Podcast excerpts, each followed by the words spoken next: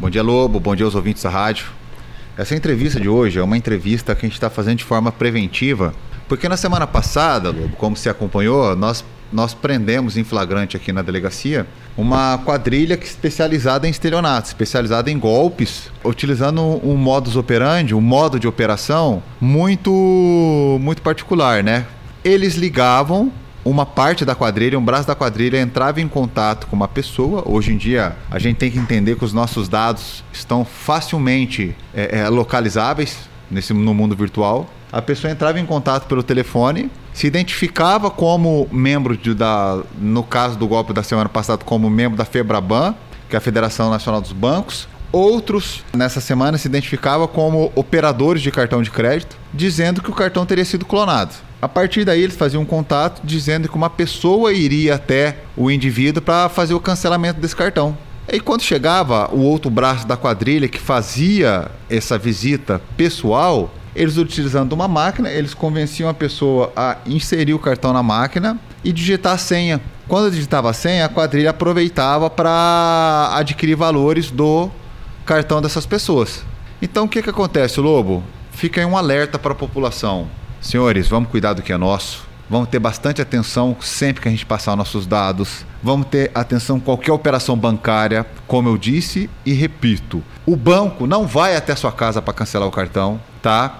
O banco não manda alguém com uma maquininha na sua casa para você digite a senha para aquele cartão ser cancelado ou restituído qualquer valor. Então, senhores, sempre utilizar os canais oficiais para ter qualquer contato com o banco possivelmente não é a mesma quadrilha que, que atuou aqui na semana passada, mas como é um modo de, de atuação que várias quadrilhas têm usado, a gente tem que identificar e coibir isso da melhor forma possível. E Lobo, uma coisa que é muito triste para nós como polícia é que as pessoas estão utilizando esse, esse tempo de pandemia para aplicar golpe nas pessoas. Então, nesse nosso tempo tão difícil que temos passado, é, os criminosos têm aplicado inúmeros tipos de golpes aproveitando da bondade alheia.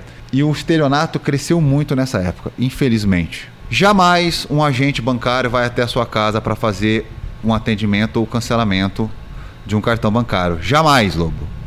Isso não acontece, tá? Se você quer fazer o cancelamento, vá até a agência bancária ou ligue nos terminais oficiais da operadora de cartão ou os terminais oficiais do banco.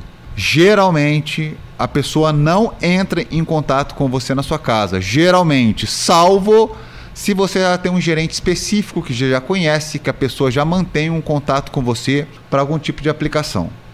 Esses golpistas ou estelionatários, da maneira que queiram, eles têm um público-alvo, doutor? Esses golpes dessa essa segunda leva, eles estão dando bastante golpe idoso porque pelo menor conhecimento dos meios informativos, menor, menor conhecimento dos meios eletrônicos, acaba cedendo a essa conversa mole, essa conversa macia desses criminosos. Então, senhores, vamos ficar bem atento, vamos cuidar das pessoas da nossa casa, vamos orientar nossos pais, nossos avós, nossos tios, nossos vizinhos, nossos amigos, no sentido de que não façam cancelamento pessoal dos cartões. Tudo que você precisar em relação ao banco, ou você faça no próprio banco ou nos canais oficiais dos bancos, seja no aplicativo do banco, seja em qualquer outra situação nesse sentido.